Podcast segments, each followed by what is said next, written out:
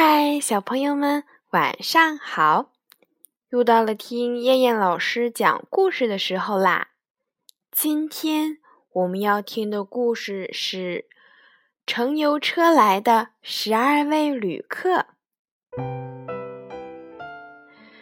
除夕夜，当时钟正好敲响了十二下的时候，哒的哒的。一辆油车在城门外面停了下来，车子上面坐着十二位旅客。这时，家家户户都在庆祝新年的到来，而油车载着的这十二位奇怪的旅客，他们是谁呢？真是太奇怪了！你好，他们对看守城门的人说道。你们好，他说：“您的名字、职业？”守门人问头一个下车的旅客。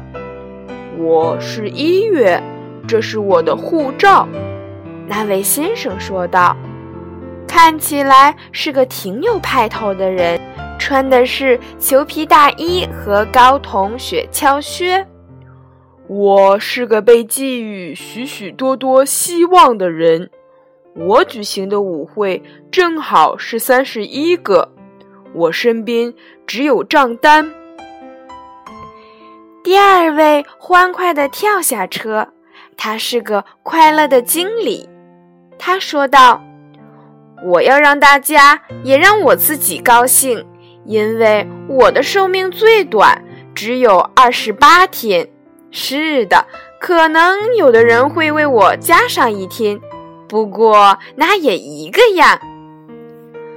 你不能这样大喊大叫的，守门人说道。我就是要这么喊。那个人说：“我是嘉年华的王子，用二月的名字四处旅行。”第三个下来了，一副不可一世的样子，因为他可以预言天气。他的扣眼上插了一束小小的紫罗兰。三月，快走开！第四个人在后面喊道，推了三月一下。守门人，屋里有酒，我已经闻到酒味儿了。不过这不是真的，他不过是想骗他一下。这个家伙就是以愚弄人开始的。接着。一位女士从车上走下来，我是五月小姐，她说道，穿着绿色的长裙，头发上插着一枝银铃花，她很可爱，还是一位女歌唱家。夫人来啦！车里面喊，于是高傲美丽的六月夫人下来了。她并不是独自一人旅行。还有他的弟弟七月紧跟着，他身形魁梧，行李很少，只带着浴帽和游泳裤。接着八月夫人来了，她是一位水果批发商，胖胖的身体里有一颗火热的心。现在下来的这位九月先生是个画家。他的行李就只有自己的颜料罐。跟在他后面的是一位富裕的农民十月，他谈论着种田的事，可是大伙儿没有听到多少，因为下来了一位咳嗽的很厉害的人十一月，他得了重伤风，所以他披着床单而不是拿着手帕。他雕刻的滑冰靴是人们最期待的礼物。最后下来的一位是个小老太婆，她看上去很冷，但是一双眼睛却像星星一样闪着光芒。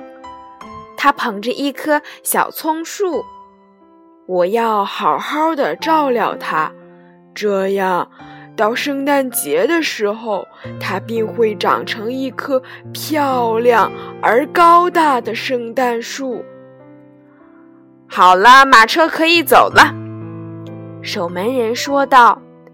但是你们每次只能进去一位，时间一个月。一个月过完了的时候，换下一位。现在，一月先生，请您先进吧。于是，一月先生进去了。等到一年过完了，我会告诉你，这十二位旅客给我、给你和我们大家都带来了什么礼物。现在我还不知道，留一点惊喜在我们心里吧。好了，小朋友们，我们今天晚上的故事就先讲到这儿啦。我们明天晚上再见，小朋友们，晚安。